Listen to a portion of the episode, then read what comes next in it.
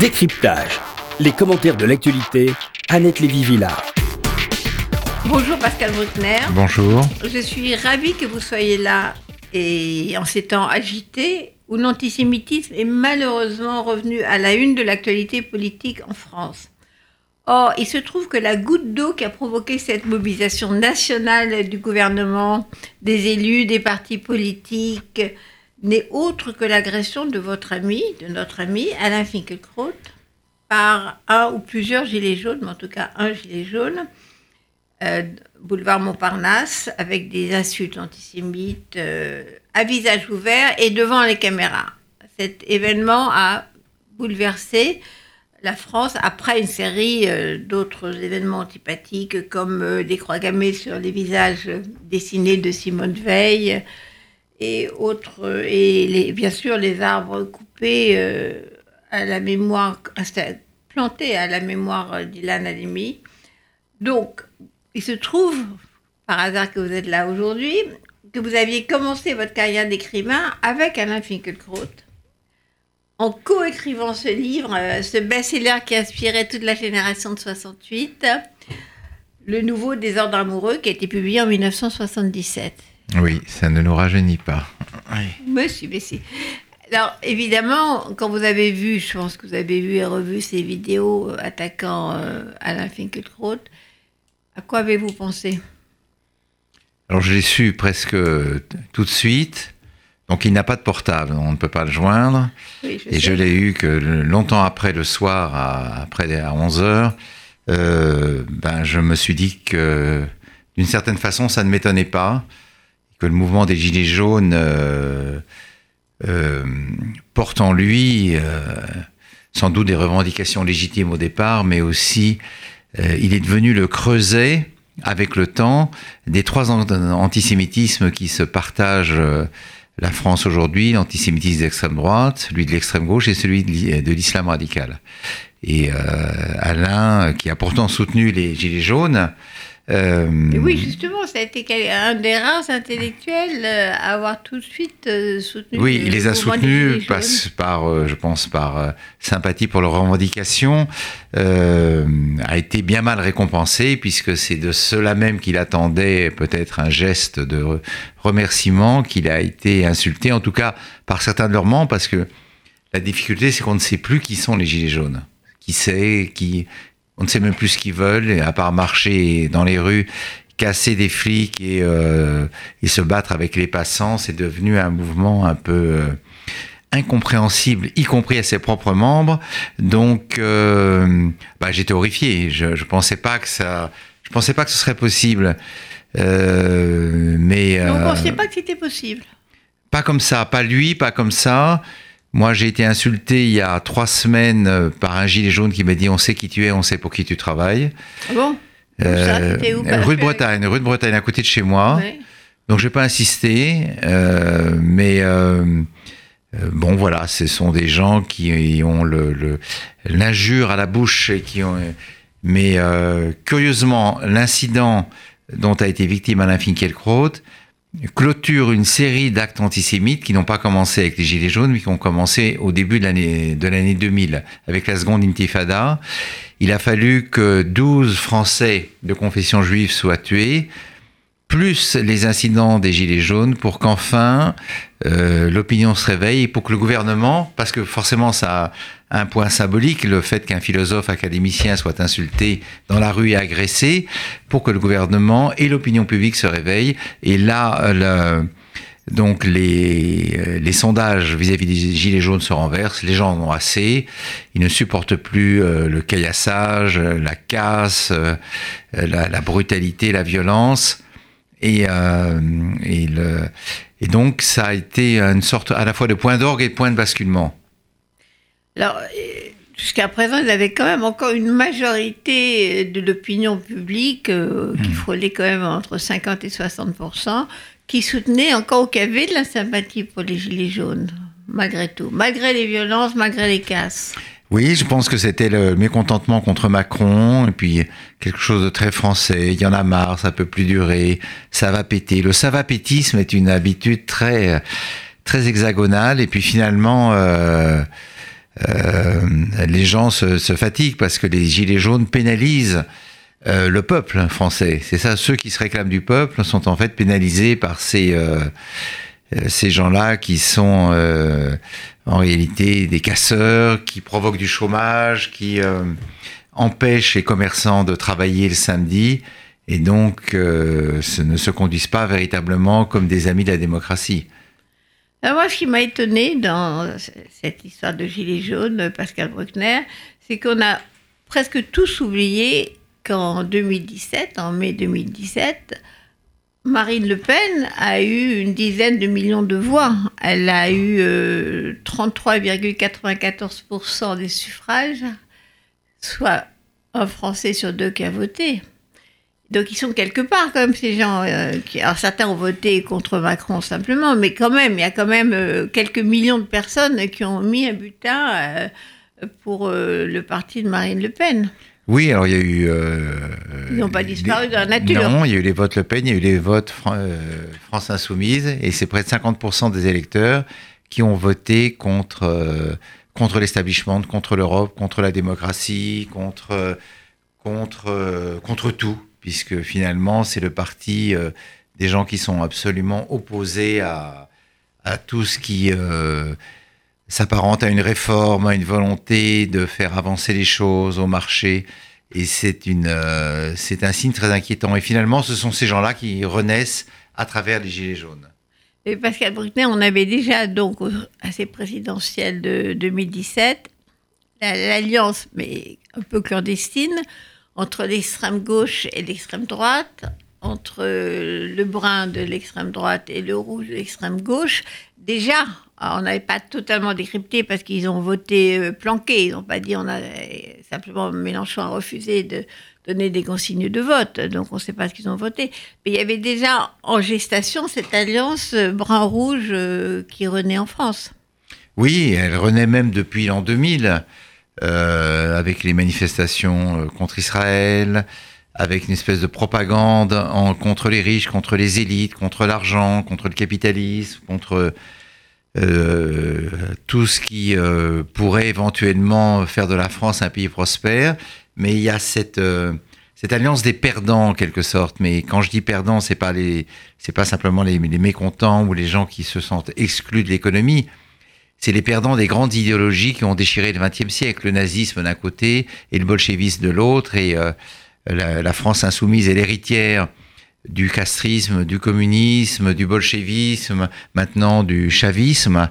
Et il euh, faut quand même se souvenir que l'excellent Monsieur Mélenchon voulait que la France entre dans l'alliance bolivarienne, alors que Monsieur Maduro est un fascisto-mafieux qui euh, Il refuse, il refuse de, prendre parti contre lui. et il refuse de prendre parti contre lui, et que Marine Le Pen est quand même l'héritière, même si elle a beaucoup changé et qu'on ne peut pas l'assimiler à son père, l'héritière d'une forme de fascisme à la française. Elle va quand même en Europe voir euh, danser, voir des partis néo-nazis ou nazis tout court. Oui, elle, est, voilà, elle va euh, faire la révérence à M. Poutine, elle, elle va voir, elle soutient M. Salvini, donc elle est pour le moins ambiguë. Et donc, c'est cette coalition des, euh, insatisfaits qui euh, a failli l'emporter que euh, Emmanuel Macron a vaincu largement au deuxième tour. Mais c'était une sorte de troisième tour social. On veut absolument refaire des élections et on décrète qu'Emmanuel Macron n'est pas légitime. François Ruffin lui souhaite d'être tué d'une balle dans la tête comme comme Kennedy, et je ne comprends même pas que François Ruffin soit encore en liberté aujourd'hui. C'est un appel au meurtre du président. Enfin bref, il y a une coalition des extrêmes, euh, brun-rouge, euh, gaucho-fasciste, qui est très inquiétante. Et islamiste. Et les islamistes alors arrivent euh, arrivent en retard, mais arrivent. Ils arrivent en retard parce qu'on a vu que les banlieues n'étaient pas vraiment présentes. C'était très blanc. Les premières manifestations. C'était très blanc. ce, ce, qui explique pourquoi la droite a tellement aimé les gilets jaunes et continue à les aimer. Euh, il y avait encore un article de Goldna Monsieur Goldnagel aujourd'hui dans le, euh, enfin, pour, euh, pour les gilets le 19 février dans le dans le Figaro, il expliquait que les gilets jaunes ne pouvaient pas être accusés d'antisémitisme et que c'était uniquement le fait de l'islamisme. Moi, je crois que malheureusement, la, la, la, réalité est moins glorieuse et que les, les Gilets jaunes euh, sont aussi partie prenante d'un processus qu'ils ont contribué à accélérer puisqu'ils ont été le creuset, comme je l'ai dit, de trois antisémitismes qui se, qui se sont mariés sous la bannière euh, de, de- des Gilets jaunes. Est-ce que là, même euh, Alain Finkielkraut euh, semblait les exonérer de- du vieil antisémitisme français pour désigner lui, en l'occurrence, c'était effectivement son attaquant et quelqu'un qui s'est converti euh, à l'islam, donc il avait raison de pointer l'islam. euh, dans cette question-là. Mais au début, c'est vrai que le mouvement des Gilets jaunes était euh, très France profonde. euh, on ne voyait pas les banlieues dedans. Il n'y en avait pas. Sauf à partir du moment où il y avait la casse, c'est-à-dire le soir quand la nuit tombe. Là, on va sortir effectivement d'autres têtes qui sont plus professionnelles de la casse. Voilà, c'est les pillards qui viennent faire leurs courses, ouais. qui euh, sont des consommateurs pressés qui ne veulent pas passer à la caisse. Ils se servent directement. Il y a eu quelques vidéos assez drôles sur des petits jeunes qui voyaient des Rolex et qui les piquaient, euh, tout heureux de pouvoir les ramener dans leur quartier. Mais euh, les, les- les- la pensée même des Gilets jaunes est malheureusement assez proche de l'antisémitisme classique. C'est une pensée complotiste qui estime qu'on ne peut pas faire confiance aux institutions, que les élites sont, corromp- sont corrompues, que l'économie est dirigée par la finance, que la finance tient la France, et donc c'est la fameuse euh, analogie Macron égale Rothschild égale BHL égale Attali égale Drahi, et hum, petit à petit, quand même, euh, on, a vu l'inf- l'influence des Soraliens. Or, Soral, c'est quand même, Alain Soral, c'est l'extrême droite, les Quenel à la Dieudonné.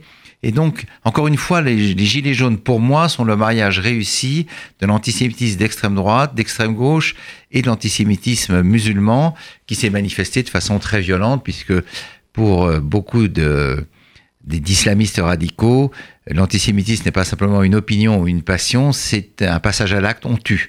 Et donc si on peut tuer des juifs, euh, c'est évidemment euh, une, euh, un plus. Et il y a, comme cette anecdote que raconte Georges Bensoussan dans un livre sur l'antisémitisme, et il cite le frère de Mohamed Merah, qui raconte que lorsqu'on a ra- rapporté la dépouille de Mohamed Merah dans son quartier, des femmes se sont rassemblées en, poussant des, des you et en disant dommage, il n'en a pas tué assez, sous-entendu des juifs. Donc, euh, on voit là trois, trois nuances de l'arc-en-ciel antisémite qui sont euh, quand même assez inquiétantes et qui, qui surgissent dans, le, dans ce mouvement, qui est quand même un mouvement à- avec une très large inculture politique et qui, qui est perméable à tous les, toutes les pensées conspirationnistes. Et l'antisémitisme en est une. Alors justement, euh, Pascal vous voyez qu'il y a quelque chose de nouveau par rapport euh, aux années 30 ou même euh, 40, etc. C'est Internet, c'est-à-dire la circulation des théories du complot. Euh, J'ai vu une enquête qui montrait que chez les Gilets jaunes, il y a, je crois, 60% euh, d'entre eux qui croient absolument au complot, qui surfent sur Internet, euh, sur les sites complotistes, sont effectivement beaucoup plus perméables que la majorité des Français à, cette dérive euh, des fake news et des complots. Oui, parce que d'abord, ils sont, euh, euh, pour la plupart, sont assez ignorants. Ils ne lisent pas les journaux, ils ne lisent évidemment pas de livres. Et puis, on pourrait dire que c'est une jacquerie médiévale, euh, mais post-technologique.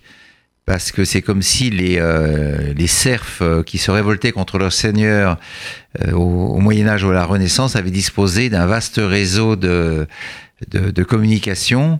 Et donc, les, les, fausses nouvelles circulent bien plus vite que les, que les vrais. Et on voit bien, lorsqu'on a vu des Gilets jaunes, et je, je- je regardais encore récemment une émission chez Thierry Ardisson, ils sont imperméables à tout argument rationnel.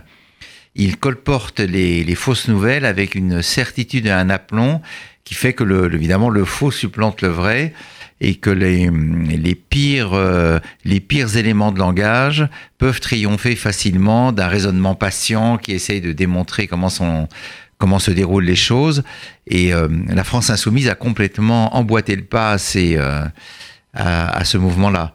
Euh, Oui, avec le, le média de la France insoumise qui, qui peut dire des mensonges sans hésiter, euh, même s'ils sont démentis, continuera à affirmer des choses oui, qui bah, c'est sont le point. objectivement Voilà. fausses. Alors, tout ça n'est pas nouveau, Oui. puisqu'au fond, euh, le protocole des sages de Sion date du début du XXe siècle.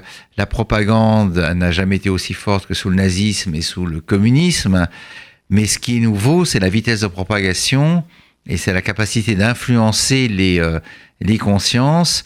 Et puis aussi la, la, la capacité qu'ont les, euh, les partis politiques ou les, euh, ou les mouvements de changer de site d'hébergement et d'aller par exemple sur des sites russes, puisqu'on sait que la Russie a une part active aussi dans le l'essor des gilets jaunes et que Poutine, avec le sens de l'humour qu'il caractérise, a demandé à la France de traiter de façon humaine les, les gilets jaunes, alors que lui-même, évidemment, n'hésite pas à faire assassiner tous ses opposants. Mais enfin, les Russes jouent leur rôle, c'est tout à fait normal. Ils, ont, ils se défendent là, contre l'Occident. Pascal Bruckner, on connaît l'analyse sur effectivement la conjonction de trois formes d'antisémitisme qui se, qui se manifestent autour des Gilets jaunes et même peut-être pas autour, à côté aussi. Mais alors, est-ce que vous êtes euh, inquiet, un peu inquiet, très inquiet par Alors, rapport à oui. ce, que, ce que vous savez avant? Parce que vous avez quand même écrit un livre qui s'appelle Un racisme imaginaire, qui est paru en, En 2017, oui. chez Grasset. Je fais rappel, on le montrera à l'écran. Vous n'êtes pas surpris par tout ça quand même? Euh, bah, si, on est toujours surpris par ce à quoi on s'attend. Malgré tout, euh, bah, je ne pensais pas que ça rejaillirait à propos d'une révolte euh, sociale liée à une augmentation sur, euh, des taxes sur le carburant. Euh, je pensais On a pas du oublié hein, depuis, parce que il a, ça, a été, ça a été retiré, cette fameuse Oui, augmentation. ça a été retiré, mais c'est Cette pas taxe grave. sur le carburant, qui était le- au départ euh, la raison de la révolte, peut-être justifiée d'ailleurs, parce que c'est vrai que ça a augmenté terriblement Oui, oui. Ok, ça a été retiré. a Donc été ça retiré, n'est même mais plus la bonne raison. Le mouvement euh, continue, voilà, les le mouvement premiers leaders sont aujourd'hui euh, se cachent et sont protégés par la police. euh, euh, donc le, le, le mouvement a pris une toute autre forme, mais tout cela est le fruit d'un d'un long travail de sape, de, de, de calomnie qui a, qui, a, qui a commencé en l'an 2000 avec la seconde intifada. Donc c'est le moment où l'extrême droite, l'extrême gauche et l'islam radical font véritablement leur euh, célèbrent leurs noces contre l'État d'Israël et contre euh, toute forme de sionisme, et évidemment contre les juifs accusés d'être euh, comptables de tout ce que fait l'État d'Israël, sauf s'ils s'en désolidarisent publiquement. C'est la fameuse phrase du, du, du sociologue Laurent Mukieli qui en 2009 explique que si le CRIF cessait de coller à la politique du gouvernement euh, Netanyahou en Israël, les, euh, les juifs de France seraient probablement plus en paix. Donc on demande aux juifs d'abjurer publiquement toute espèce d'allégeance à Israël, ce qui est évidemment totalement fou. Et c'est un peu comme si on rendait tous les musulmans comptables et coupables des attentats qui sont faits par les terroristes. Ce serait une démarche euh, assez infâme, mais voilà, ça on le demande aux juifs. Alors, ce que je trouve plutôt positif, moi, c'est que justement, on pose maintenant euh, sur la table la question de, du sionisme. Les gens avant, ils pouvaient dire on est antisioniste, c'est pas grave parce que bon, on est antisémite, mais on est antisioniste et ça passe. Il n'y avait pas un débat là-dessus. Ok, ils ont le droit de critiquer le gouvernement d'Israël, c'est une espèce de, de tolérance, si vous voulez. Or là, ce qui est bizarre, non, ce qui est pas bizarre, mais ce qui est intéressant, c'est que le maintenant, ce qui a été pointé par Emmanuel Macron d'ailleurs très très fermement, antisionisme euh, fauné pour l'antisémitisme est quand même débattu. Maintenant, qu'est-ce que c'est que l'antisionisme? Qu'est-ce que c'est que le sionisme? Et il y a quand même des, gens sérieux, historiens ou autres, qui disent euh, le sionisme, c'est euh, le droit à un État juif. C'est pas le gouvernement Netanyahou. C'est voilà, est-ce qu'ils ont droit à un État ou pas? Et ça continue. J'ai vu les débats sur Internet. Euh, non, je suis pas antisémite, mais je suis antisioniste, d'intellectuels, hein, de, de, notre euh, caste euh, d'élite intellectuelle qui continue comme ça. de, Dominique Jamais, Camille, voilà, je suis antisioniste, etc. Et donc là, je trouve que la barrière a sauté parce que ça passe plus. Ça passe plus aussi facilement que ça passait avant. On dit non, ok, attention, t'es pas antisioniste, t'es antisémite. Mmh. Donc il y a un début de, de vérité qui s'installe, je trouve. Oui, oui, bien sûr. Bah, ce qui me rend relativement confiant dans, dans la situation actuelle, c'est que l'État n'est pas antisémite. Donc les institutions, le gouvernement, les partis politiques, dans leur euh, majorité, avec des exceptions, euh, à part les extrêmes, à part les extrêmes, refusent l'antisémitisme. Et donc tant que l'État tient bon, le, le, le, le, poison, en quelque sorte, sera freiné dans sa dissémination. C'est Mais- totalement différent des années 30. Oui, et ça, Là, donc on il n'est pas. non. et par rapport au mouvement de panique euh, sur l'antisémitisme, avec les chiffres euh, des fameux euh, 74% d'augmentation d'actes antisémites Mm. en 2018, on n'est quand même pas. Il n'y a pas, il a pas les- le soutien euh, aux ligues fascistes dans la rue. Ça n'est non, pas non, le cas. non, non, ça n'est pas le cas. Euh, même si les Gilets jaunes ont essayé, euh, par une sorte de mimétisme ardent, de, re- de ressembler à ces ligues, mais, euh, mais sans, sans y parvenir, sauf quand ils ont voulu prendre d'assaut le, le palais de l'Élysée. Mais enfin, là, ça a été euh, évidemment assez tangent à ce moment, à ce cet que j'ai instant. trouvé très effrayant, c'est euh, l'attaque sur l'Assemblée nationale. Parce que puisque nous revenons à. On évoquait 68, euh, auquel, à laquelle nous avons tous participé, enfin, nous avons participé, Pascal Bruckner et moi-même. On a voulu attaquer la bourse, parce qu'on était effectivement dans la révolte contre le Le capitalisme. capitalisme. Et des symboles de l'Amérique, parce qu'on était contre la guerre du Vietnam et contre l'impérialisme américain. Mais on n'a jamais, à ma connaissance, euh, essayé d'attaquer l'Assemblée nationale, euh, le Sénat, et même pas l'Élysée d'ailleurs, parce qu'il y avait quand même un respect de la démocratie française. Oui, là, c'est c'est vraiment la haine de la représentation. C'est vraiment dire euh, le peuple, c'est nous, euh, et donc nous n'avons pas besoin de ces parasites euh, coûteux et importuns que sont les députés, les maires, les ministres, les sénateurs. Et euh, quiconque dit je suis le peuple veut opprimer. C'est, une- c'est, le réflexe totalitaire par excellence. Donc sur ce plan-là, effectivement, le mouvement Gilets jaunes euh, n'est pas ce que la France a produit de plus glorieux après Nuit debout, qui était un autre euh, élément un peu, euh, Dans le même genre. même dans le même genre, un peu lamentable. hein. C'était un sort de Est-ce que mai, vous pensez, mai Pascal 68 Brunner, que dépressif. ces mouvements-là peuvent déboucher sur un vrai mouvement euh, populiste euh, à l'européenne, à l'italienne? Peut-être, peut-être, mais on voit bien que les, les listes gilets jaunes ne fonctionnent plus, puisque Ingrid Vavasseur s'est fait insulter, traiter de sale pute et de sale juive dimanche, euh, euh, dimanche, dimanche, je ne sais plus quel jour de février, à, à Lyon, je crois, et donc ou à Paris. Mais euh, oui, de toute façon, le populisme est là. Euh, simplement, il faut que le le- les euh, Européens, européistes profitent de, leur division, car ils se détestent entre eux, pour prendre une longueur d'avance. Mais juste pour rebondir sur le, le sionisme, c'est Vladimir Jankélévitch qui avait le premier expliqué que l'antisionisme était une aubaine, c'était la permission d'être euh, antisémite en toute bonne foi. Et il dit finalement, si les, euh, si les Israéliens sont euh, comme les nazis, c'est plus la peine de, le- de plaindre les Juifs.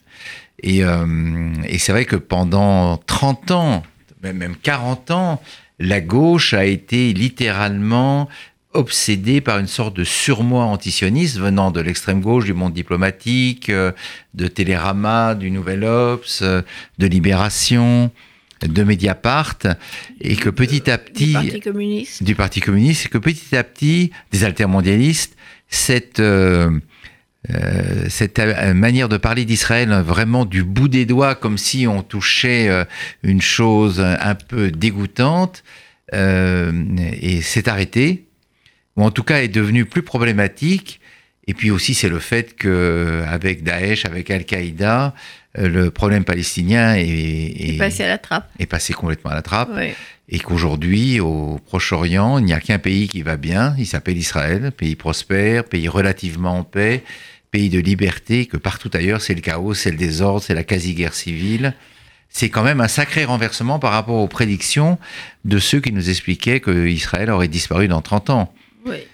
En plus, euh, l'argument, si vous prenez l'argument des, des gens euh, Mélenchon, etc., euh, est-ce qu'il va dire que les Américains n'ont pas le droit à un État parce qu'ils ont Trump comme président? Je veux dire, c'est aussi. euh, il dit pas ça. Il dit pas les États-Unis doivent, doivent cesser d'exister parce qu'ils ont élu Trump.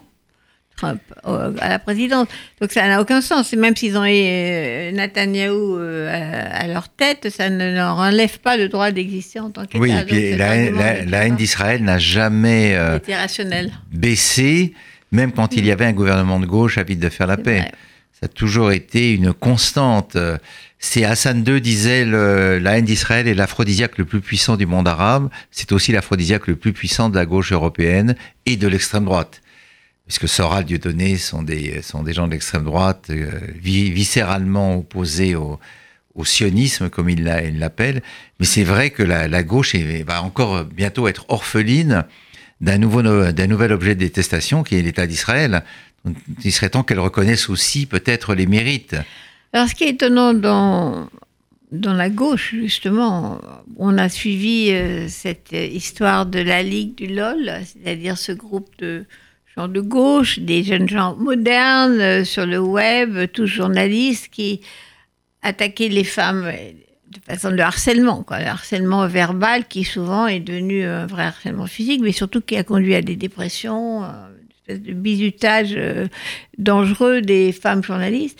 Et on découvre que cette même ligue du LOL a également été en même temps, depuis dix ans, antisémite. Donc il y a une espèce de conjonction, euh, c'est là où je veux en venir, de ce machisme anti-fille qui, bizarrement, euh, est également anti-homo, bien sûr, contre les homosexuels, mais surtout aussi contre les juifs. On se dit qu'est-ce que ça vient faire là-dedans? Avec des croix gammées sur euh, des journalistes juifs, euh, et même des types de la Ligue du LOL qui disait de toute façon arrêtez de nous emmerder avec les camps de concentration qui n'ont pas existé. Et, ben. ça, c'est des jeunes qui se retrouvent à la tête des Inrocks, à la tête du site web de Libération, euh, chez Publicis, euh, qui sont devenus des jeunes cadres, euh, des Golden Boys de nos sociétés médiatiques. Ah, je ne savais pas pour les injures antisémites, mais... C'est sorti en deuxième temps. Ouais, ce qui est très curieux, c'est que... Très bon article de l'Express qui a retrouvé des tweets et des gens qui ont parlé. Il y a en particulier un garçon euh, qui ne sait plus son nom, qui a expliqué que lui, euh, on avait mis des, croix gammées euh, sur sa tête, sur le site du, du, LOL. LOL voulant dire Lots of Love, c'est très très drôle.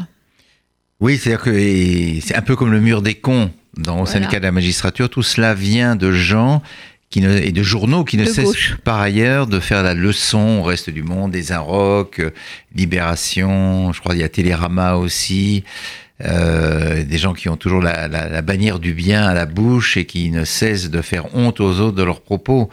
C'est un retour de bâton, c'est le retour de refoulé. Euh, c'est très triste pour la gauche. Je dis c'est très triste parce que la, la gauche mérite d'exister et que il faut une gauche et une droite dans une démocratie moderne.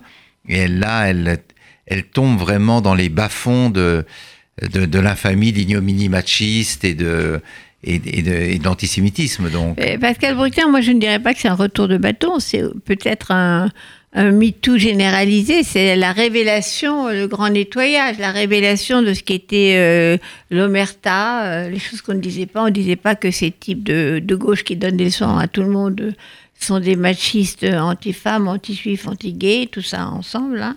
Euh, on ne disait pas, maintenant on le sait, maintenant ils vont plus pouvoir le faire. Oui, ils vont être. Euh, d'abord, beaucoup ont grandi. Beaucoup ont été virés, beaucoup sont devenus des adultes qui ont un peu honte de leurs agissements euh, de jeunes. mais voilà, en fait, c'est l'avantage d'une crise comme celle que nous vivons aujourd'hui, c'est que justement toute la boue remonte et que dans cette boue qui nous, qui nous dégoûte à juste titre, il y a aussi des, une certaine façon de trier, une certaine façon de, de, de dire ceci n'est plus possible, ceci c'était avant, aujourd'hui il va falloir euh, surveiller le langage, que ce soit à l'égard des femmes, des homosexuels ou alors de la question juive. Euh, mais là, nous sommes véritablement à la sortie d'une bouche d'égout.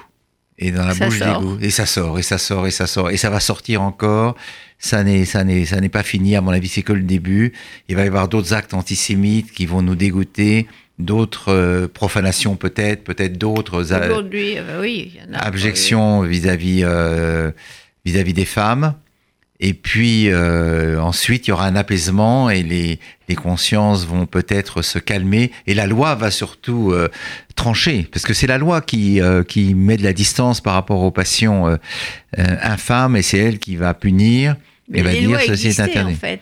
Si vous prenez la loi sur le harcèlement, c'est une très bonne loi qui existait, simplement qu'elle n'était pas appliquée pour toutes sortes de raisons. Oui, voilà. C'est-à-dire qu'aussi, c'est ce que vous disiez tout à l'heure, l'existence des réseaux et leur caractère secret fait que l'on ne peut pas non plus tout contrôler. et qu'il y a des, des, des, des, éléments qui échappent au regard du législateur, de la police, des juges. Mais petit à petit, ça, ça ressort. Et, et finalement, c'est peut-être une bonne chose. Mais Vous je, pensez je... que la démocratie va, va finalement faire va permettre de nettoyer euh, ce. Oui, transformer, transformer la bouche d'égout en eau potable. C'est bon, c'est mon espérance. Peut-être naïve, mais en tout cas, là, nous sommes des, euh, un peu comme des, des vidangeurs qui regardons s'écouler ce qu'il y a de plus infâme dans les passions françaises. Et là, quand même, il y a un grand sursaut. D'ailleurs, à notre étonnement, euh, c'est pas pour une fois, c'est pas les Juifs qui organisent des manifestations. Euh. moi, j'avais un souvenir euh, horrible. Je crois que c'était le soir de l'attaque de Mohamed Merah à Toulouse contre les soldats et contre les enfants juifs. Et à la République, il y avait une manif qui a été appelée ce soir-là. Il y avait que des Juifs. Il n'y avait personne d'autre. Et là, on, on, avait vraiment un grand sentiment de, solitude. Or, aujourd'hui, on a l'impression que ce n'est pas les juifs qui crient euh, attention, attention. C'est vraiment euh, les autres, justement, pour une fois. Moi, je trouve ça assez rassurant, quoi, parce que c'est pas, c'est le Parti socialiste qui est appelé à une grande manif, c'est le gouvernement qui participe à toutes les mobilisations euh, partout. Il y a une vraie mobilisation des non-juifs contre l'antisémitisme, ce qui est quand même déjà rassurant. Oui, vous avez raison. C'est Jean-Paul Sartre, le premier, qui a dit euh, dans la question juive, l'antisémitisme n'est pas l'affaire des juifs, mais des antisémites. Donc c'est un problème qui se pose d'abord à l'antisémite. Et puis aussi parce que la résurgence des actes, des paroles euh, anti-juives est quand même un symptôme de l'affaiblissement de la société. C'est quand même la preuve que la, la société française est en train de se déliter qu'elle se divise contre elle-même, qu'il y a une ambiance de guerre civile larvée qui avait déjà émergé au moment des attentats de 2015 et 2016. Et, euh, et le sursaut me paraît effectivement, comme vous, plutôt réconfortant. Mais bon, il faut y rester très prudent sur ce plan. Bah, parce que, encore une fois, la, espèce de drame, moi je trouve la dramatisation euh, comme vous dites, de la boue qui sort. Mmh. Euh, c'est effectivement une amplification de, comme vous dites, de tout ce qui est nauséabond euh, dans la, France profonde qui sort en France et ailleurs. Hein. On parle de la France aujourd'hui, mais enfin bon. Et euh, on dit, bon, ben, c'était là, c'était sous le couvercle, mais en même temps, ça n'a pas envahi toute la France. On n'est pas dans une situation pétinistes euh, des années 30. Les comparaisons ne tiennent pas la route, quoi. Non, non, non, non de toute façon, nous ne sommes ni en 1930 ni en 1940. Et euh, c'est assez paresseux de vouloir calquer la situation actuelle sur euh, ces années-là, parce que celles-là, on les connaît, on sait qui est l'ennemi. Et donc, il y a encore quelques jours, dans un éditorial du Monde, on voulait faire porter le chapeau de l'antisémitisme à l'extrême droite. Et c'est vraiment ah faire. Euh, ah, oui, il y, a, il y a dix jours à peu près, euh, donc je pense à un éditorial de Jérôme Fenoglio, qui en a fait un autre depuis plus nuancé, beaucoup plus nuancé, mais c'est vraiment, euh, on veut lire la situation actuelle avec les lunettes d'hier. Mais l'extrême droite existe incontestablement, mais c'est vraiment faire bon marché de, de, de, de, de l'extrême gauche antisioniste qui est très puissante dans les médias et dans les réseaux, et puis surtout de cet antisémitisme de la communauté musulmane qui a été reconnu d'ailleurs par un certain nombre d'imams et de responsables religieux qui l'ont reconnu très courageusement euh, et donc euh, avec lesquels il faut compter. Effectivement, donc nous ne sommes pas dans les années 30, mais ça ne veut pas dire que la situation n'est pas inquiétante, et elle est d'autant plus que nous ne savons pas comment la comprendre, ne savons pas comment l'appréhender. Donc pour l'instant, la mobilisation me paraît euh, une bonne chose. Euh, et puis l'État doit saisir toutes les armes dont il dispose, c'est-à-dire la police, la justice, et les, lois sont là, les lois existent. Ça n'est pas la peine d'en voter des nouvelles tous les matins. Il suffit d'appliquer celles qui sont qui existent déjà. Elles sont tout à fait euh, performantes si on peut les appliquer. Si on prend l'exemple de la loi sur le harcèlement sexuel, par exemple elle est totalement euh, efficace, mais si euh, une femme dans une entreprise va se plaindre de harcèlement sexuel ou autre d'ailleurs, elle a 90% de chances, c'est statistique, de devoir quitter la boîte, quoi qu'il arrive, elle perd son boulot. Elle gagnera peut-être euh, légalement devant un tribunal, mais en tout cas, elle sera virée. Donc, les femmes hésiteront à aller se plaindre. On veut dire, tout ça, c'est, si ça peut bouger un petit peu, si elles ont un peu plus de soutien, euh, dans ce cas-là, les choses vont bouger. Et moi, je pense aussi, euh, par rapport à ce que vous venez de dire, c'est que, par exemple, euh, ce qui est resté dans l'extrême gauche de, d'antisémitisme, d'anti-Israël, etc., euh, bah, peut-être pas s'exprimer aussi facilement maintenant. Oui, Front, il y aura des contorsions. Euh, c'est Mediapart demandait, je crois qu'il y a six mois ou un an, de pouvoir exprimer un antisionisme éclairé.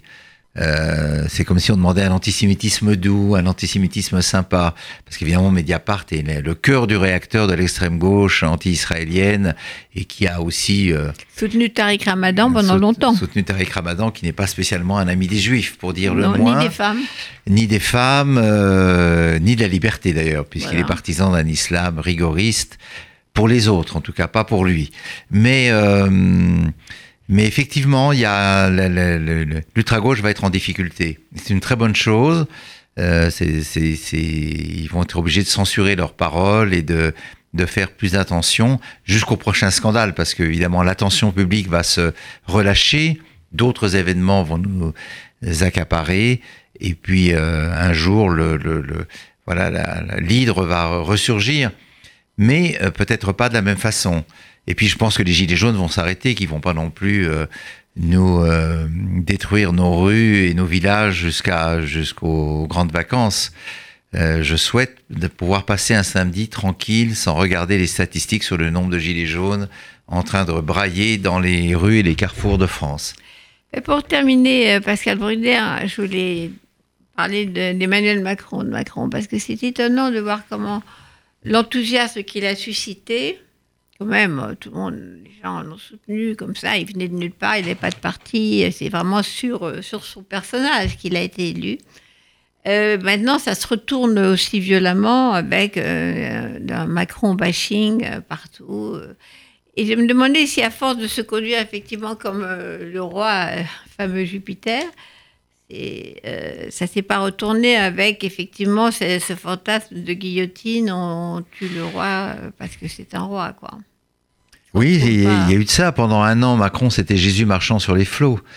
Et il arrivait à surmonter tous les obstacles, il retournait ses pires ennemis, il allait en Afrique, il décrétait que le colonialisme c'était fini, qu'il fallait plus bassiner les Français avec ça. Alors moi je buvais du petit lait, euh, et il avait, il avait la, la carte, comme on disait, il avait la baraka. Il a engueulé Poutine et Trump. Oui, il a eu, il a eu raison. Il, il broyait la main de Trump. Bon, Trump s'est quand même un peu vengé ensuite en essuyant ses pellicules sur son, sur son, Oui. sur son veston. Euh, et puis tout d'un coup, la mécanique s'est enrayée avec l'affaire Benalla. Et c'est vrai que la presse, qui était excessivement louangeuse, euh, disons la presse du, du milieu, la presse du centre, s'est tout d'un coup retournée contre lui. C'est la le tournant. Benalla, quoi. C'est le tournant Benalla. Et là, euh, ça a été un enchaînement d'infortunes. Et euh, au mois de décembre, on n'était pas très nombreux à le soutenir. Euh, euh, parmi les intellectuels, il y avait BHL, il y avait- il y avait moi, il y avait euh, Daniel Cohn-Bendit. Daniel Cohen-Bendit, Romain Goupil. Je crois que c'est tout. C'est euh, tout le monde. Euh, encore, peut-être? oui, hors Sénat aussi. Donc tout le monde. Moi le- maintenant. euh, tout le monde le piétinait et, et- et guettait sa chute. Et puis, euh, petit à petit, il est remonté et aujourd'hui, il regagne en popularité et les gens, de nouveau, le créditent d'un certain pouvoir. Il a du charisme, il parle bien et ça, ça, donc sa popularité est remontée. Euh, simplement, on a vu sa faiblesse. C'est- un homme qui est plus habitué à l'éloquence qu'à l'autorité, plus habitué à la séduction qu'au leadership. Et euh, quand il s'agissait des Gilets jaunes, la séduction, ça, ça ne marchait plus. Lorsqu'il est allé euh, à la préfecture du Puy-en-Velay pour euh, constater les dégâts de cet acte abominable où les manifestants voulaient griller le préfet et ses, ses- ses gens comme des porcs, là, il a été hué, on- il, il s'est fait caillasser, ce qui, ce qui doit être une épreuve terrible pour le, le président de la République. Et donc, euh, j'ai l'impression qu'il a mûri. Il a beaucoup maigri. À un moment, euh, au mois de décembre, il était livide. Euh, on avait l'impression qu'il était maquillé, que même ses mains avaient été maquillées. Et puis et là, il remonte, il remonte et il profite des faiblesses de son adversaire, comme euh, le vrai Il a été se jeté dans l'arène, hein, quand même. Il, Il s'est jeté dans l'arène, il a fait quelque chose que euh, aucun autre président ne pouvait faire, tout simplement parce qu'il est jeune. Passé 6-7 heures, on voit mal Hollande euh, allant euh, haranguer les, les, maires et les élus euh, sans se sustenter pendant 7 heures. Donc c'était, euh, ça a été un exploit, mais maintenant il faut qu'il transforme l'essai et que véritablement il, réconcilie les Français avec, eux, avec eux-mêmes et avec lui, parce qu'il reste le président élu, sans pour autant cesser de faire les réformes qu'il avait promises. Oui, enfin, nous, on espère en tout cas que- qu'il va, qu'il va tenir, parce que Ah ben, c'est a- rassurant, que- c'est rassurant s'il s'en sort. il y a que lui, il y a, il y a que lui, il n'y a pas d'alternative. Voilà. Alors, Dieu merci, le- le- la France insoumise n'est pas suivie par les, par, euh, les électeurs. Le- C'est le Rassemblement national le grand gagnant du, de, ce, de, ces six mois, de ces mois d'agitation. Mais pour l'instant, les sondages sont favorables à La République En Marche. Euh, mais enfin, euh, tout, tout, peut, euh, tout peut se produire. Et euh, le meilleur comme le pire. Bon, le meilleur comme le pire. Merci Pascal Bruckner. Merci à vous. Je vais quand même euh, reparler de votre livre qui est dans le sujet d'actualité qui nous préoccupe. Un racisme imaginaire. Et je rappellerai également dans un sujet qui me préoccupe moi, euh, qui était le sanglot de l'homme blanc, Voilà. qui est euh, obsédé par mes, mes deux, deux dossiers principaux, les femmes et les juifs. Oui, mais je vous comprends. Voilà. C'est un, dossier euh, euh, immémorial. Merci, euh, Merci. Pascal. Merci, Et j'ai mis pour terminer euh, Leonard Cohen, Dance Me to the End of Love, parce que je pense que ça nous, ça nous parle.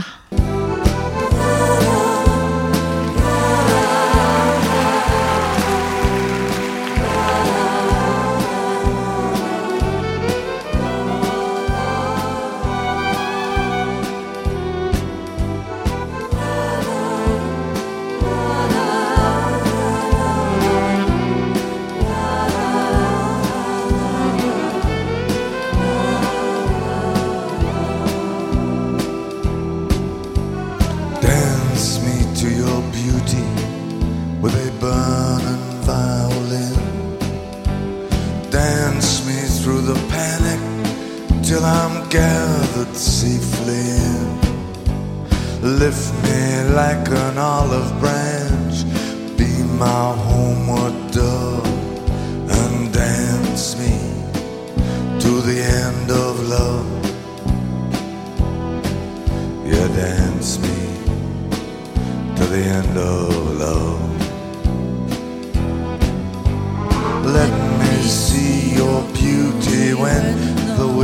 Witnesses are gone.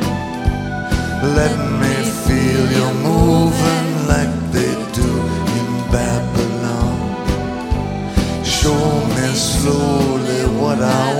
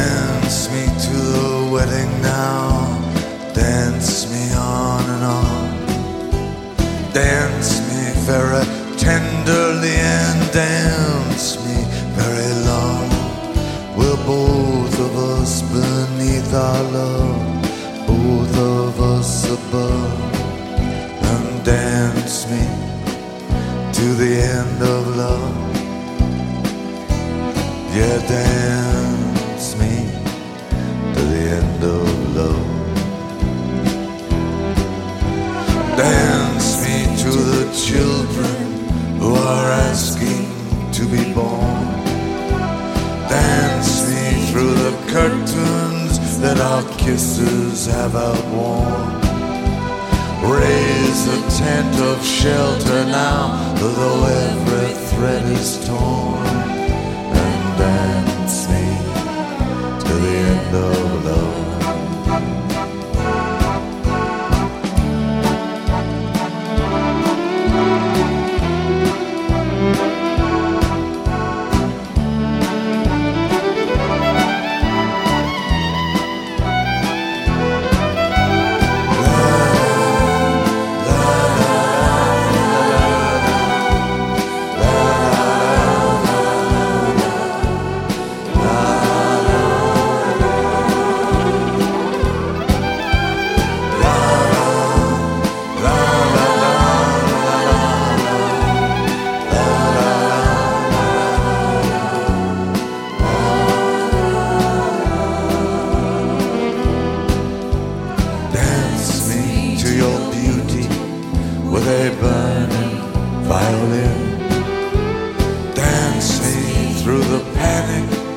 till I'm gathered safely